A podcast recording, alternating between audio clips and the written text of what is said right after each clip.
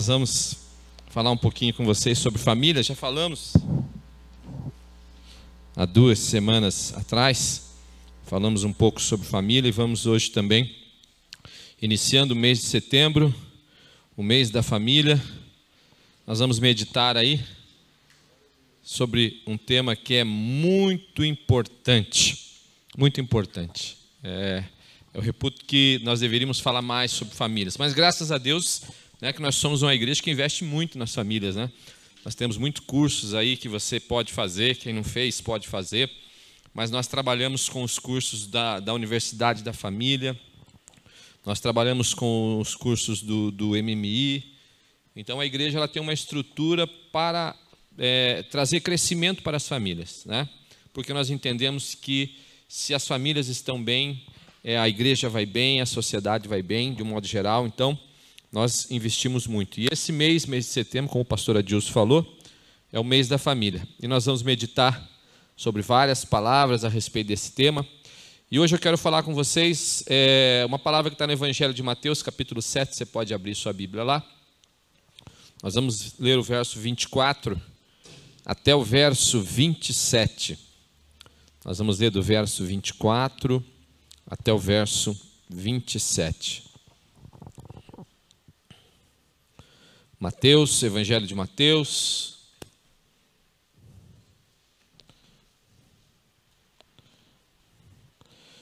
Capítulo 7, verso 24 ao 27, diz assim: Todo aquele, pois, que escuta estas minhas palavras e as pratica, assemelhar-o-ei aos homens prudentes que edificou a sua casa sobre a rocha. E desceu a chuva e correram os rios, e assopraram os ventos e combateram aquela casa e não caiu. Diga, não caiu. Porque estava edificada sobre a rocha. Diga, sobre a rocha. E aquele que ouve estas minhas palavras e não as cumpre, diga, não as cumpre. Compará-lo-ei ao homem insensato que edificou a sua casa sobre a areia, e desceu a chuva, e correram os rios, e assopraram vento, e combateram aquela casa, e caiu. Diga, caiu. E grande foi a sua queda. Amém? Glórias a Deus.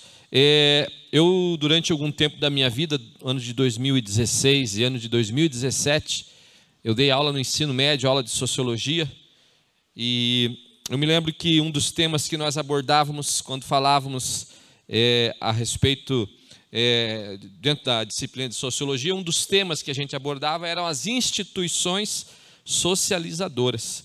Né? E eu falava, explicava para os alunos que algumas instituições elas são chamadas de socializadoras porque elas são responsáveis por socializar o indivíduo. Né? Você não nasce socializado, você nasce sem nenhuma informação. E à medida da, do seu processo de socialização, na medida que você vai se relacionando com as pessoas, você vai recebendo informações e você vai construindo a sua personalidade. Né? O, o, seu eu é construído a partir das suas relações sociais. Tem uma discussão se, se é mais é, social, se é mais biológico, sim, mas hum, é, de uma forma ou de outra, mais ou menos, é, é muito ou pouco, é, a relação social ela é responsável por construir parte de quem você é. Então, parte de quem você é veio para você através do seu convívio. Então, eu ensinava isso para os alunos na aula de sociologia e dizia das instituições sociais, né? E, e, falava que as instituições socializadoras, e falava quais eram elas. Olha, a família é uma instituição socializadora, é, a escola é uma instituição socializadora, o trabalho, a igreja, é, é, o governo com, com as suas políticas. Então, todas essas são instituições que são responsáveis pelo processo de socialização do indivíduo e pelo processo da sua construção da sua personalidade. E interessante que, que a, a família é listada né, junto de outras instituições. Mas nós podemos dizer claramente para você, com toda tranquilidade, que a família é a mais importante instituição socializadora que existe. É na família que você recebe os seus primeiros valores. Né? A, a gente tem costumes, né? Se você começar a pensar em você agora, Eu tenho certeza que você pode lembrar de algum costume seu, de alguma coisa que você faz que é igual o seu pai fazia ou é igual a sua mãe fazia. É ou não é? Sim ou não? Tem ou não tem? Tem aquele jeito né, de você fazer alguma coisa, ou você não come alguma coisa porque seu pai não comia, ou você, sei lá, você deixa o chinelo como sua mãe deixava. Esse é o processo. Os primeiros valores que nós recebemos são os valores da família. E esses valores eles vão, vão, se, vão construindo parte daquilo que nós somos. Né? Então a família de todas essas instituições, ela é a mais importante, não apenas porque traz os primeiros valores, mas porque é também a primeira instituição socializadora criada. A Bíblia diz que ainda lá no Gênesis, no capítulo 2 de Gênesis, Deus diz assim, ó: "Portanto deixará o homem o seu pai e a sua mãe e se unirá à sua mulher, e serão ambos uma só carne." Antes de existir trabalho, antes de existir escola, antes de existir governo, antes de existir até igreja, já existiu o quê? A família. Então, a primeira instituição criada por Deus, ainda lá no jardim do Éden, é a família. A família, então, ela é a mais importante das instituições sociais. E ela é importante porque, eu já falei, traz valores para nós, é a primeira instituição que nos traz valores. E segundo, diferentemente de outras instituições socializadoras, a família, ela transpassa o seu aspecto social ela transpassa o seu aspecto social. Entenda, o trabalho ele se limita à relação social. Então o trabalho vai trabalhar no aspecto da sua personalidade, as pessoas com quem você conversa. E, e olhe só, deixa eu dizer algo para você. Isso é bíblico. Isso é bíblico. Por isso que a gente tem que cuidar né, do ambiente que nós vivemos. A Bíblia fala sobre isso.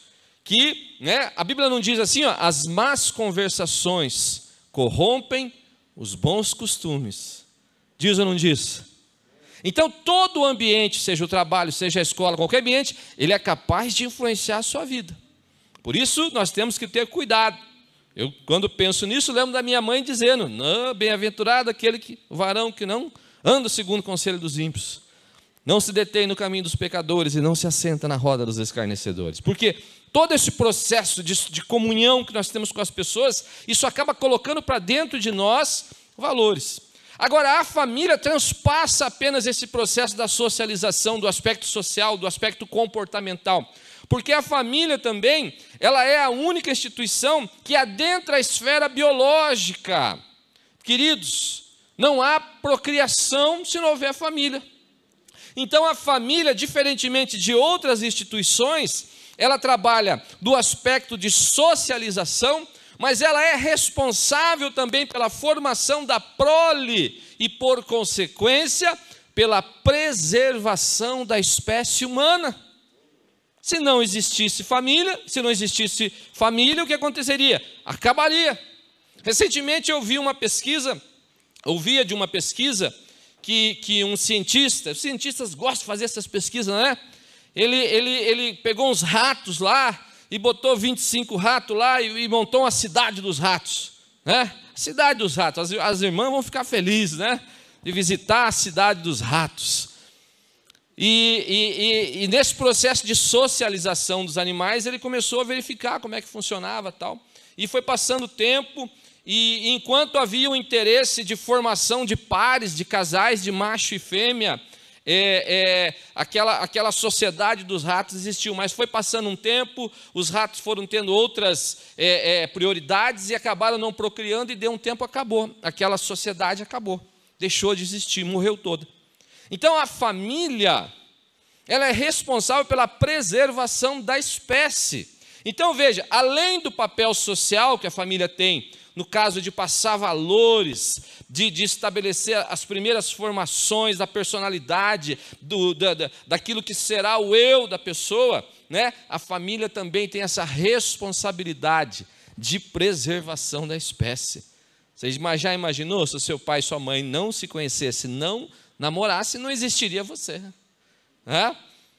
O, o, trabalho é uma instituição socializadora, não preserva a espécie, a escola não preserva, as outras instituições todas não são responsáveis por isso, mas a família é responsável por isso. A importância da família é ressaltada por vários cientistas, pela filosofia, pela antropologia. Aristóteles definiu a família como sendo uma, uma comunidade que serve de base para a cidade. Com base nisso que Aristóteles falou, até hoje nós dizemos que a família é a base da sociedade.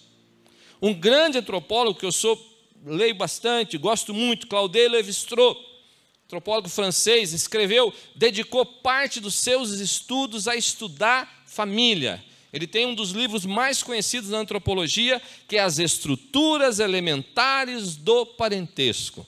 O Claudel Lévi-Strauss, ele teve o cuidado de estudar todas as culturas existentes na face da terra no tempo dele. Todas as culturas que existiam. E olhando para todas as culturas, ele quis entender como é que se dava o processo de formação de família, o que ele chama de formação de parentesco. E o Levi-Strauss diz que não existe nenhuma sociedade no mundo que não seja formada por família. Porque se não existir família, uma sociedade deixa de existir. E mais uma coisa que o Levi-Strauss demonstra no estudo dele é que as famílias são formadas naquele modelo clássico que nós conhecemos, que é um homem, uma mulher e uma prole. Então, mesmo para a ciência, para a antropologia, a configuração de família que existe em todas as sociedades é a família formada por um homem, por uma mulher e por uma prole. Então ele diz que esse processo de formação da família faz com que se perpetue a espécie. Agora, mesmo a gente sabendo de tanta importância que tem a família, mesmo nós sabemos, sabendo de quanto isso é importante, nós passamos por um tempo onde a família sofre aí, um, um, querem se levantar contra a família. Toda hora eu tenho certeza que não sou só eu, mas você deve ver coisas que você recebe de, de, de pessoas tentando de alguma forma desvalorizar o aspecto da família, pessoas de alguma forma tentando desvalorizar a família. Se não querem desvalorizar a família, querem pelo menos desconfigurar aquilo que nós conhecemos como família, que é homem, mulher e uma prole. Ah, não, dá para fazer uma gambiarra aqui, né? Fazer uma gambiarra. Entendeu? Então, o que nós vemos é o que? É o diabo se levantando contra aquilo que foi criado por Deus lá no jardim do Éden. Porque lá no jardim do Éden, Deus criou um homem, uma mulher, esse homem e essa mulher se tornaram uma só carne, esse homem e essa mulher criaram uma prole e assim seguiu até chegar aí na minha vida e na sua vida. Então, o tempo que nós vivemos é um tempo de tempestade, é um tempo de furacão, é um tempo onde os valores familiares são a todo momento criticados e, e se levantam contra aquilo que nós conhecemos a respeito de família. Então, alguns querem que o Estado tome o, espaço e o lugar que é da família. Volte e meia a gente vê aí uma interferência do Estado naquilo que é família. Recentemente eu vi o caso de uma, de uma, de uma mulher que escreveu um livro muito bom, por sinal. Eu só não vou falar o nome do livro porque eu não lembro, senão eu dava até propaganda para ela. E o livro dela fala sobre educação de filhos, uma irmã. E o livro dela, o Estado, através de um promotor, um promotor achou por direito determinar que se tirasse o livro dela de circulação, porque ela escrevia no livro dela que, se necessário, era você pegasse a varinha lá e corrigisse o seu filho. E o Estado disse: não, não pode corrigir assim. E o promotor determinou que tirasse todos os livros dela de circulação. Isso coisa recente. Então, volte e meia, nós estamos vendo o quê? Um, um conceito, uma ideia de menosprezar o papel da família, de diminuir o papel da família e passar esse papel da família para o Estado. Quando não destruir a família, querem desconfigurar a família. Então nós passamos o quê? Por um tempo de tribulação, por um tempo de tempestade. E às vezes, se a família passa por um momento de tempestade, não apenas nesse contexto conceitual, às vezes passa na vida prática. Talvez alguns de vocês estejam vivendo um momento de tempestade na sua família. Quando são os problemas de casamento que nós vemos nos dias de hoje? Nós, pastores, aconselhamos por demais pessoas com problemas nos casamentos. Por demais. Não sei se eu posso dizer isso, até perguntar aqui para os pastores. Talvez seja maior, um dos maiores problemas que, que demandam aconselhamento, né? Acho que mais do que qualquer outro. Toda hora a gente está aconselhando problema no casamento, dificuldade, as pessoas. Então isso é tempestade, isso é tribulação que vem contra a família. Se não é um problema no casamento, às vezes é um problema com seu filho, com a sua filha, dentro da sua casa, dentro da sua estrutura é, dos seus filhos.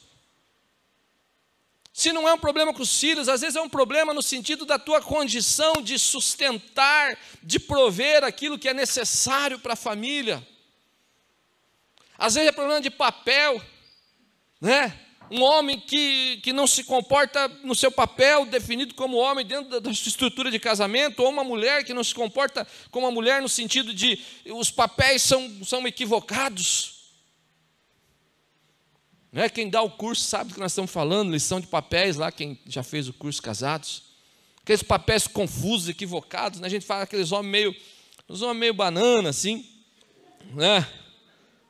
E vou te dizer, querido, vou te dizer. Eu e a minha esposa, nós damos curso de casados, eu acho que uns 15 anos por aí. Já demos muito grupos. E vou te dizer que a maioria da reclamação das mulheres a maioria da reclamação das mulheres estava relacionada aos homens que não ocupam um papel que deveria ser seu de homem. São uns homens meio frouxos, meio banana. As mulheres reclamam disso. A maioria das reclamações que eu tive a minha vida toda dando curso era isso. Então, a família, se não conceitualmente passa por problema, às vezes passa no ambiente do lar, na tua realidade, da, daquilo que você está vivendo. E talvez você que está me ouvindo aqui na igreja, aqui em cima, aí no, no, na sua casa, pelo YouTube, talvez você esteja passando por um tempo de tempestade na sua casa. Talvez você esteja passando por um tempo de tribulação no seu lar. Talvez os ventos estão batendo, estão batendo, né? e, e talvez a tempestade se avolumou contra a sua casa, contra o seu lar. Talvez você aí está com seu coração triste, talvez você veio para a igreja hoje com seu coração apertado, por causa de problemas familiares. Então é a tempestade que vem sobre a família.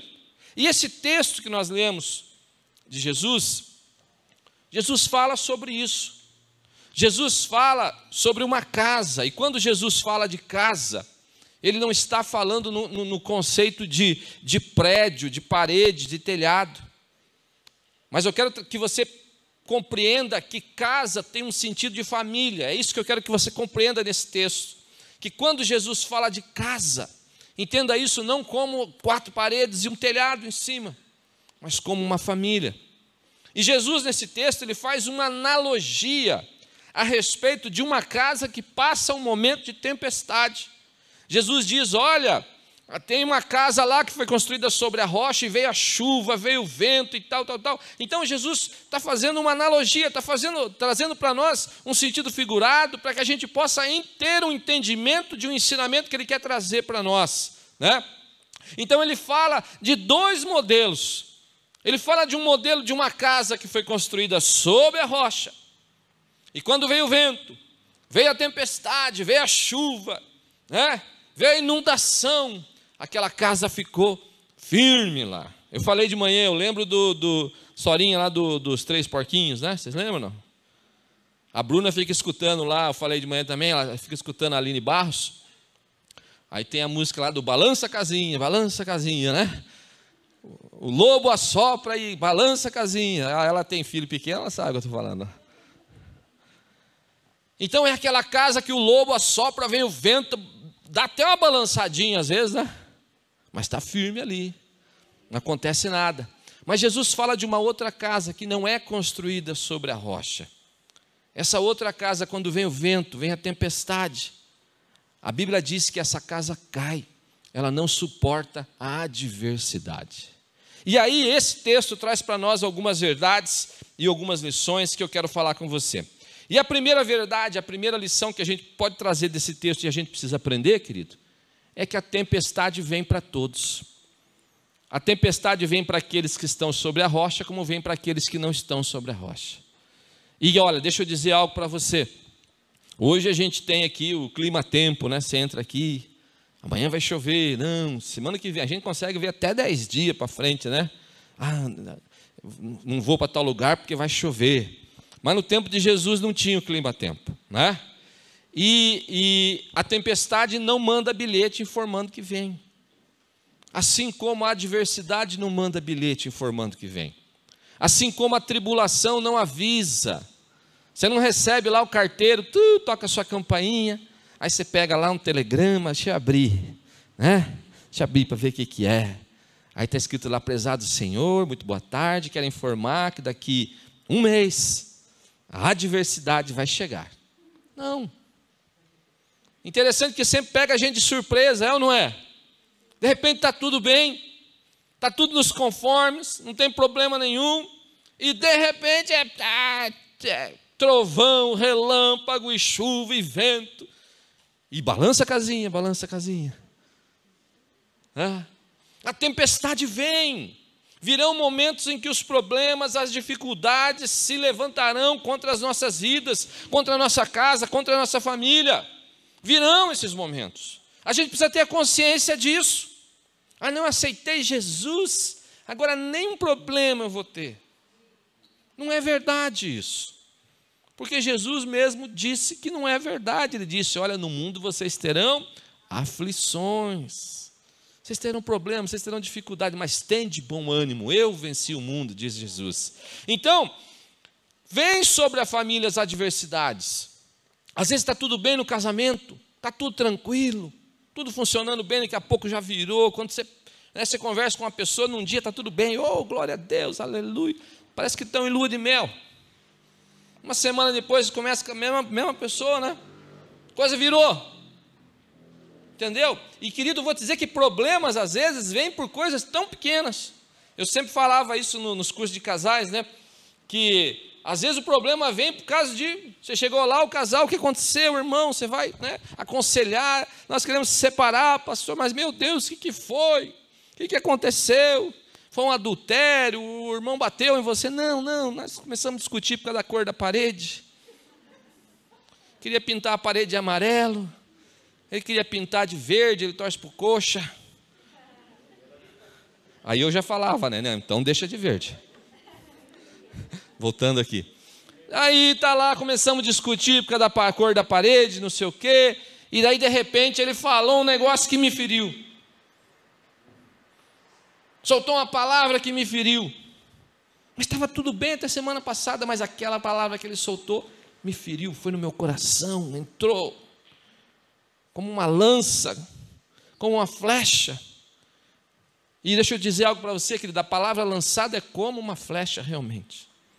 Você soltou, não tem como você sair correndo atrás para tentar segurar. Depois que soltou, não tem mais o que fazer. E a palavra, ela é como uma flecha, e eu falei de manhã também, ela é como um prego. Um prego que você bate numa madeira, numa ripa de cerca. Você pode até tirar o prego, mas sempre fica lá o buraco. E às vezes, por causa de uma bobagem, de uma coisa de nada num casamento, uma palavra é solta, e essa palavra às vezes entra no coração de um familiar, destrói às vezes, e quando você percebeu, o apóstolo Tiago fala sobre isso, sobre a língua, né? Ele fala: olha, a língua é um negocinho pequenininho, desse tamanhozinho, ele diz. Mas é capaz de incendiar uma floresta. Aquilo que estava bem, um casamento que é tudo bem, de repente está lá fogo e incêndio, está igual a Amazônia lá, pegando fogo. Então, por causa de nada, as atribulações, as adversidades vêm, quando não é um problema com o filho. Está tudo bem, de repente você, você se pega numa situação com seu filho e aquilo, aquilo traz uma tristeza no seu coração. E pai se entristece demais com filhos, se alegra demais quando há motivos para se alegrar, mas se entristece demais quando há motivos para se entristecer.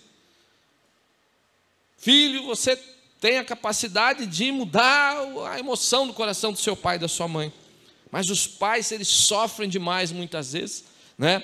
É, se alegram demais quando tem motivos, mas quando, é, quando surge o problema, quando surge a adversidade, quando surge a dificuldade, a tribulação, sofrem demais.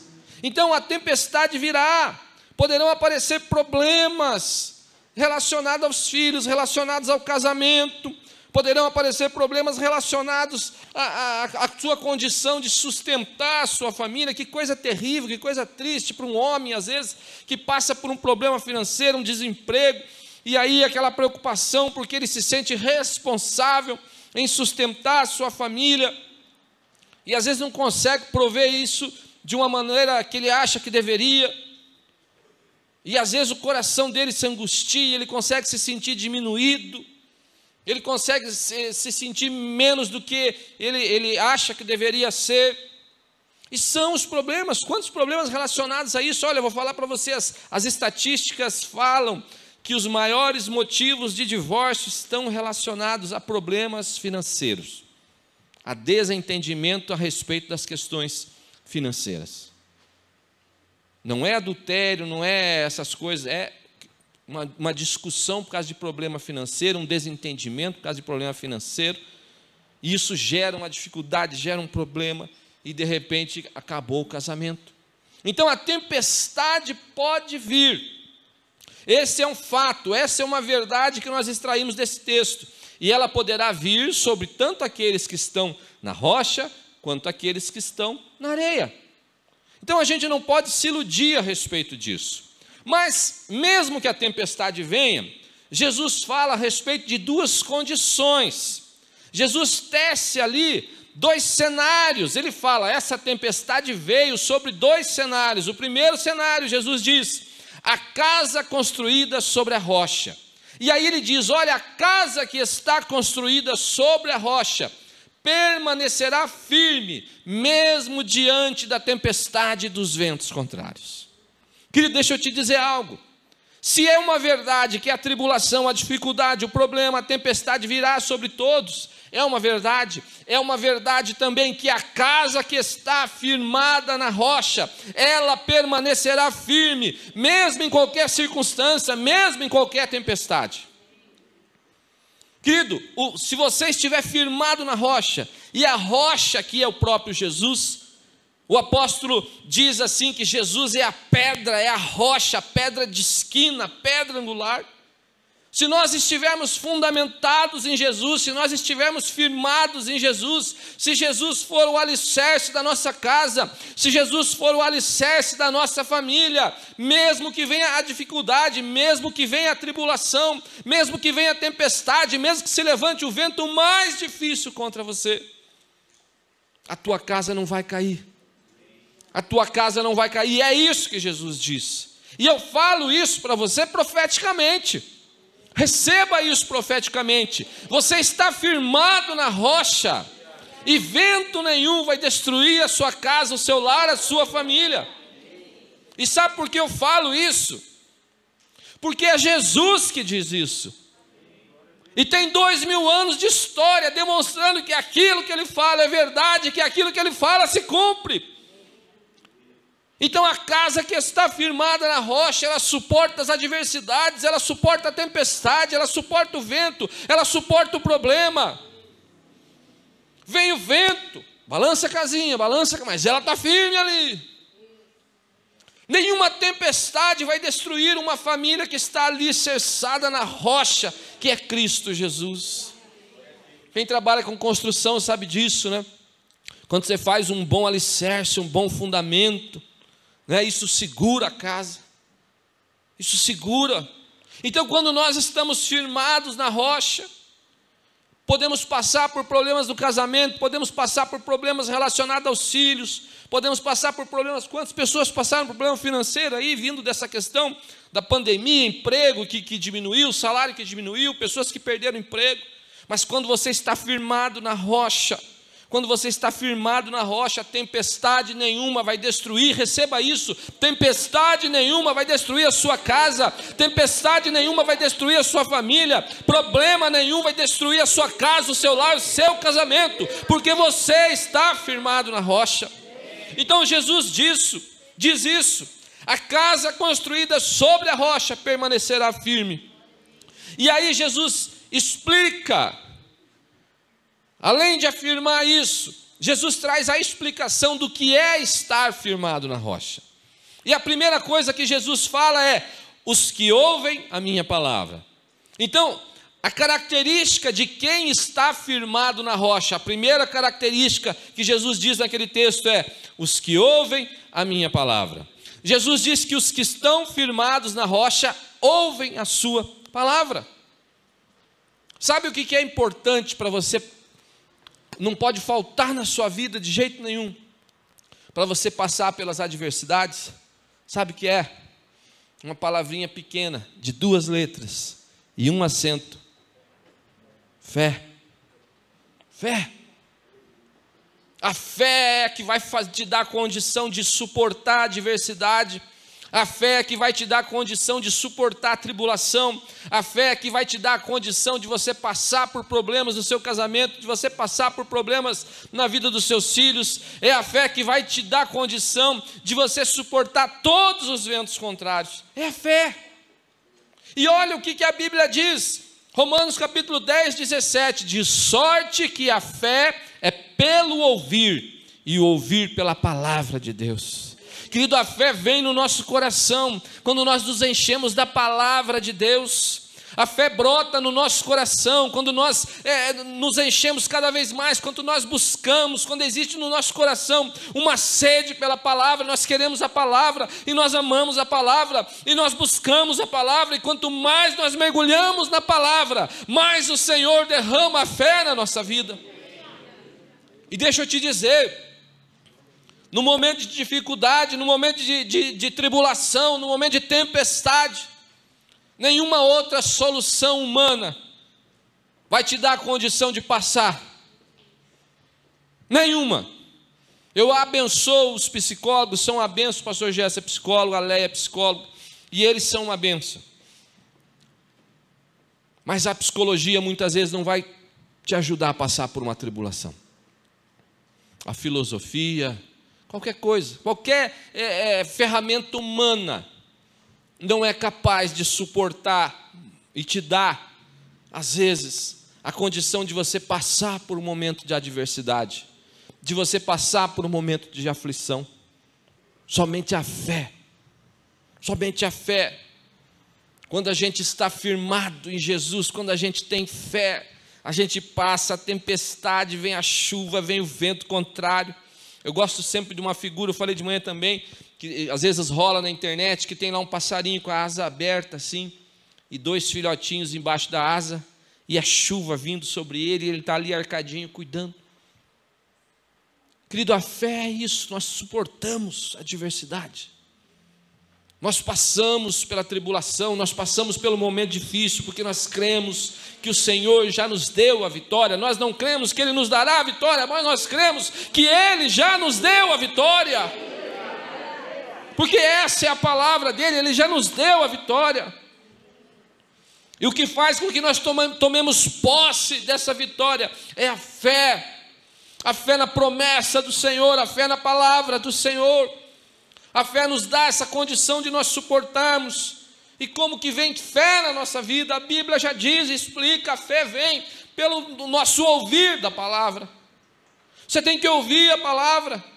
Quando você está num momento de tempestade, se você está vivendo hoje na sua vida uma dificuldade, um problema familiar, se a tempestade se levantou contra a sua casa, eu quero te dizer que mais do que nunca, sempre é tempo de você mergulhar na palavra de Deus, mas mais do que nunca agora é tempo de você almoçar a Bíblia, de você tomar café na Bíblia, de você jantar a Bíblia, de você viver a Bíblia.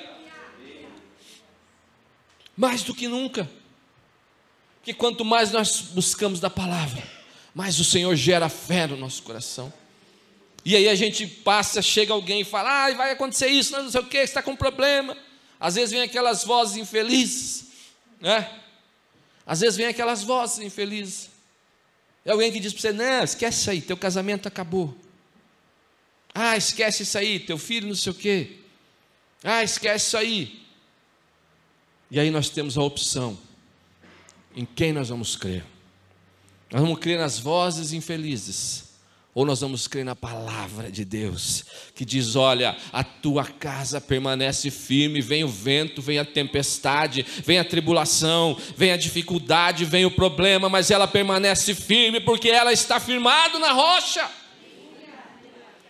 Então, quando nós ouvimos a palavra, quando nós é, recebemos a palavra, a palavra gera em nós vida, a palavra gera em nós a, a, a fé rema, que é aquela fé que, que já toma posse da vitória. Agora a fé vem por ouvir a palavra, e é só a fé. E talvez muitos de vocês aqui poderiam falar sobre isso, que talvez muitos de vocês já suportaram uma grande adversidade na vida de vocês. Talvez muitos de vocês que estão sentados aí, vocês que estão aqui em cima, vocês que estão na casa de vocês, talvez muitos já suportaram uma enorme adversidade na casa de vocês. E o que fez com que vocês passassem por isso foi a fé que vocês têm na palavra de Deus em Jesus Cristo. Então Jesus diz: Olha, estar firmado na rocha significa ouvir a minha palavra. E Jesus fala de uma outra característica também ele diz: não apenas ouvir, mas principalmente praticar a minha palavra. Ele diz: olha, aqueles que ouvem e praticam.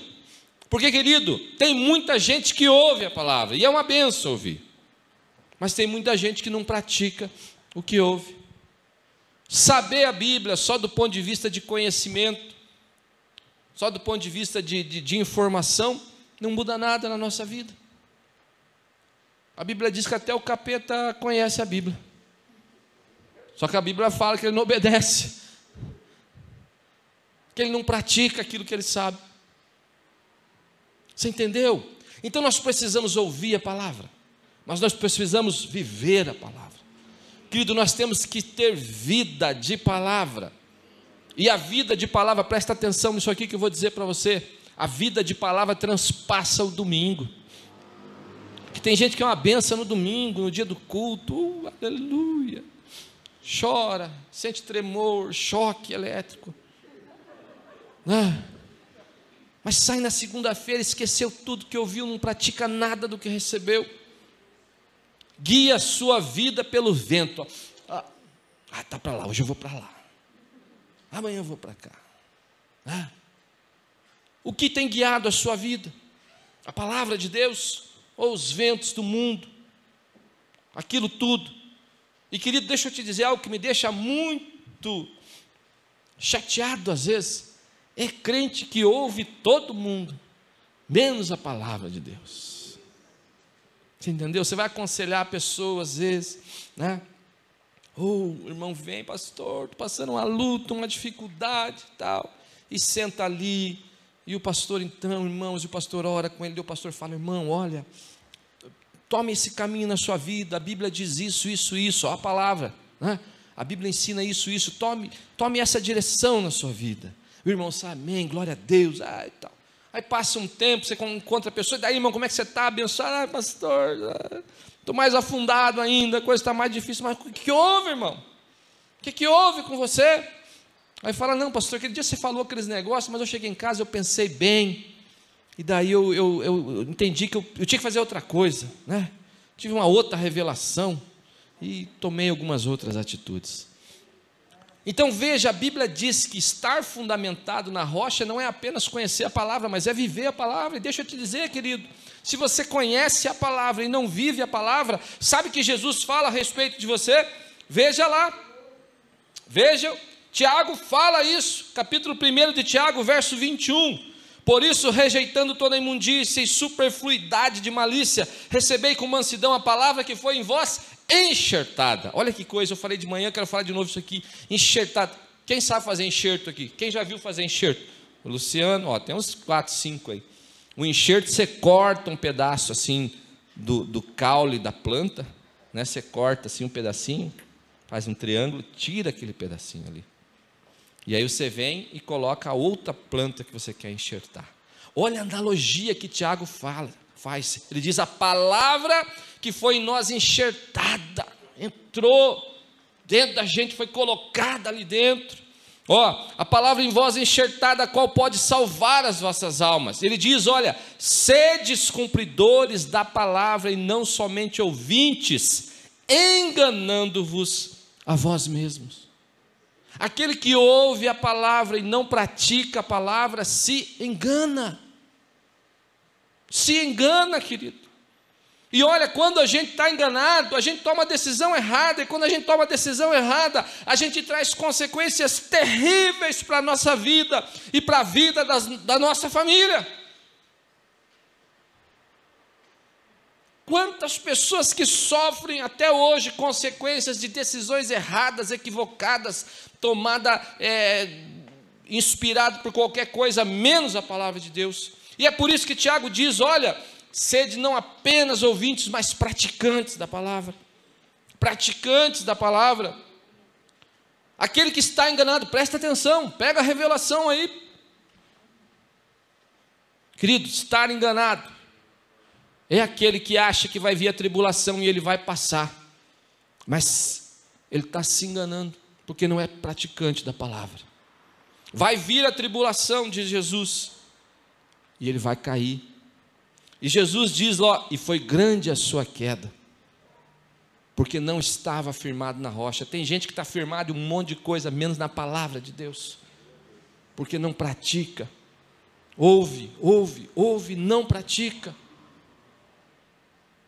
Tem pai que prega, prega, prega para os filhos, mas não vive o que prega. A maior pregação que você pode ter é a pregação de uma vida, de demonstrar com a sua vida. Tem aquela frase que a gente fala muito, né? Viva a palavra, viva o evangelho. E se, se preciso for, até pregue, mas só você viver já é uma pregação. Os puritanos do século XVII diziam: o que você é, fala mais alto, que eu não posso ouvir o que você diz. O que você é, prega para as pessoas aí. A sua vida prega para as pessoas aí. E a pergunta que eu faço para você é: qual o evangelho que as pessoas têm visto através da sua vida, através da sua prática, não através das suas palavras? Qual o evangelho que as pessoas podem ver na sua vida? É isso que Jesus está dizendo, olha, quem ouve a minha palavra e pratica, esse está firmado na rocha. Quando conhecemos a palavra e não praticamos, nós estamos nos auto-enganando. Grande é a queda daqueles que não praticam a, a palavra. E a questão hoje é essa. Nós estamos firmados na rocha, essas características daqueles que estão firmados na rocha, essas características acompanham a nossa vida verdadeiramente. Nós começamos a falar sobre família. E não tem como começar a falar sobre família sem explicar o que é família. E sem dizer que uma casa, uma família, tem que estar firmado na rocha, firmado na rocha. A sua casa, o seu lar, está firmado na rocha. Eu falei na semana retrasada, e eu gosto muito daquela cena de Josué. Josué é um líder de uma família. Ele é um pai como você, uma mãe como você, um responsável por uma casa. E diante de um momento de escolha, Josué fala: Olha, vocês podem seguir o mundo, vocês podem seguir os deuses dessa terra, vocês podem seguir as deliberações, vocês podem seguir os valores desse mundo, vocês podem seguir os conselhos desse mundo, porque tem muitas pessoas, até mesmo dentro da igreja, que seguem muito mais os conselhos lá do mundo do que os conselhos daquilo que a palavra ensina. E Josué, então, diante do povo, de toda aquela nação de Israel, Josué fala: Vocês podem seguir, eis aqui um momento de escolha, eis aqui um momento que vocês vão optar por algo. Vocês podem seguir os deuses dessa terra, os deuses desse povo, Deus desse mundo. Aí ele fala um porém. Ele diz: Porém, eu e a minha casa serviremos ao Senhor. Eu e a minha casa serviremos ao Senhor. Eu e a minha casa serviremos ao Senhor.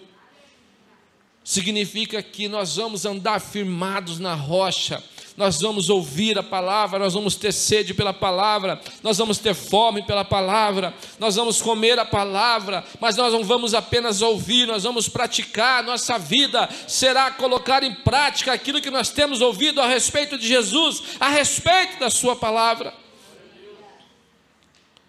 Nós estamos chegando num tempo, querido, que nós vamos ter que fazer decisões.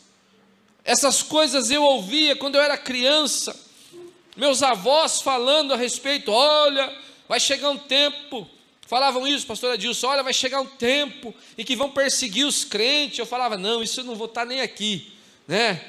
Querido, nós estamos vivendo isso. Nós vamos viver um tempo, você vai viver um tempo em que você vai ter que fazer uma opção, assim como Josué fez. E essa opção significa colocar contra você uma série de circunstâncias e uma série de coisas. E a pergunta que eu faço para você nessa noite: você está disposto? Você está disposto a passar, a sofrer até pela uma opção de servir a Deus, de viver conforme a palavra de Deus?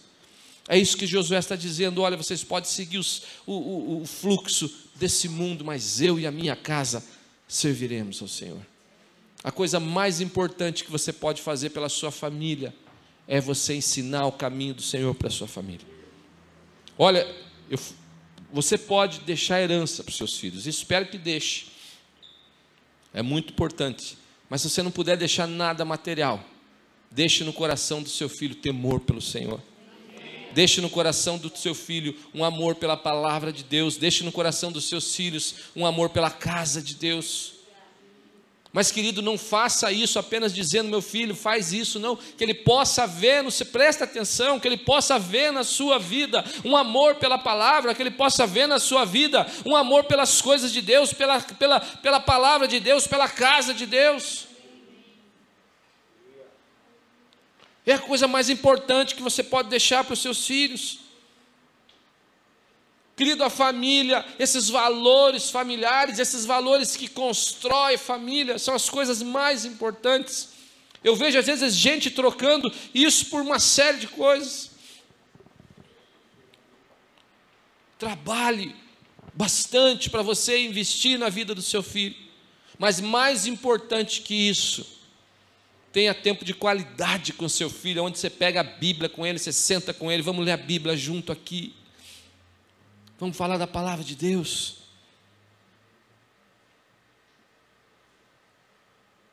Eu falei de uma pesquisa que eu vi alguns dias que fizeram com pacientes terminais. Pacientes terminais são aquelas pessoas que estão prestes a morrer. São aquelas pessoas que, que é, é, estão com uma doença terminal, às vezes um câncer, e tem ali 15 dias, 20 dias, 30 dias de vida. E essa pesquisa foi feita na Inglaterra, com pacientes terminais de um hospital de câncer, e fizeram uma pergunta para essas pessoas.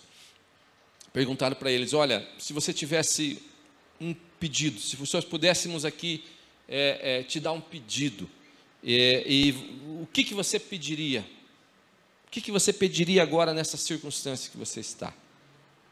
Queridos, nenhum deles colocou, eu queria carro, eu queria mais dinheiro. Nenhum deles disse, eu queria é, é, uma casa nova, eu queria uma mansão. Nenhum deles disse, olha, eu queria ser magrinho, ter uma barriga tanquinho. Nenhum disse, eu queria ter cabelo. Né? Nenhum deles disse isso. Todos disseram: Eu queria mais tempo com meus filhos, eu queria mais tempo com a minha esposa. Porque no fundo, o que importa realmente é isso. É a instituição que Deus criou lá no jardim do Éden. A família é o alicerce da sociedade. Você tem valorizado isso? Você tem valorizado a sua família a ponto de você querer estar com seus? Talvez seus filhos não precisem de um, de um videogame novo. Talvez seus filhos não precisem de um tênis novo. Dê para eles, se você pode, amém, glória a Deus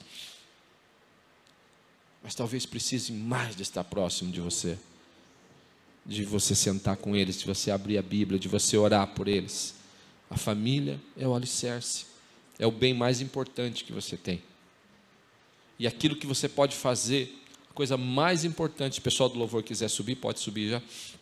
A coisa mais importante que você pode fazer pela sua família, pela sua casa, é fazer com que a sua casa esteja fundamentada na rocha. Fundamentada na rocha. Coisa mais importante que você pode fazer é levar Jesus para sua casa. Levar Jesus para sua casa. Eu me lembro que, que ah, o, o meu avô, por parte de mãe, ele era uma pessoa alcoólatra. Eu falo sobre isso no encontro, às vezes eu conto esse testemunho. E, mas teve um momento da vida dele. Um dia ele diz a minha mãe que ele entrou por uma porta de uma igreja até um pouco embriagado, numa cidadezinha pequena do interior do Paraná, meio embriagado, a vida meio sem sentido. E a família dele uh, já vinha de, de gente alcoólatra, ele, ele vinha perpetuando aquilo que ele recebia. Você entende isso? Que nós, às vezes, nós perpetuamos aquilo que nós recebemos. E ele vinha perpetuando aquilo. Era normal, as pessoas bebiam, ele bebia. E bebia bastante. A minha mãe disse que algumas vezes é, é, iam ter que buscar ele caído tal. E aí, mas um dia, ele já tinha uma religião. E a religião que ele tinha não resolvia nada na vida dele, ele continuava do mesmo jeito. Mas um dia, uma portinha aberta de uma igrejinha pequenininha no interior do Paraná. E, eu, e que ele entrou por aquela porta. E ele aceitou Jesus como Salvador da vida dele. Foi a coisa mais importante que ele fez na vida dele. Sabe por quê? Porque se até ele se perpetuou a violência, se até ele se perpetuou é, o alcoolismo, o vício, dali para frente começou a se perpetuar aquilo que ele recebeu que foi Jesus. Queridos filhos, pastores, famílias abençoadas, não tem ninguém fora dos caminhos do Senhor, e tudo isso foi refletido com a ação dele naquele dia de receber Jesus. Olha, deixa eu te dizer algo aqui, preste atenção. Tem gente que às vezes está pensando sobre vários erros que você cometeu na tua casa, na tua família, sobre vários erros. Deixa eu te dizer, você não consegue mudar o seu passado, esqueça isso. Pare de se culpar, pare de se martirizar pelas coisas que já aconteceram. Mas você consegue mudar o seu futuro. Você consegue mudar o seu futuro. Você consegue mudar daqui para frente. O que foi no passado, esqueça isso. Mas tome uma decisão de hoje para frente e dizer assim: olha, eu e a minha casa vamos servir ao Senhor.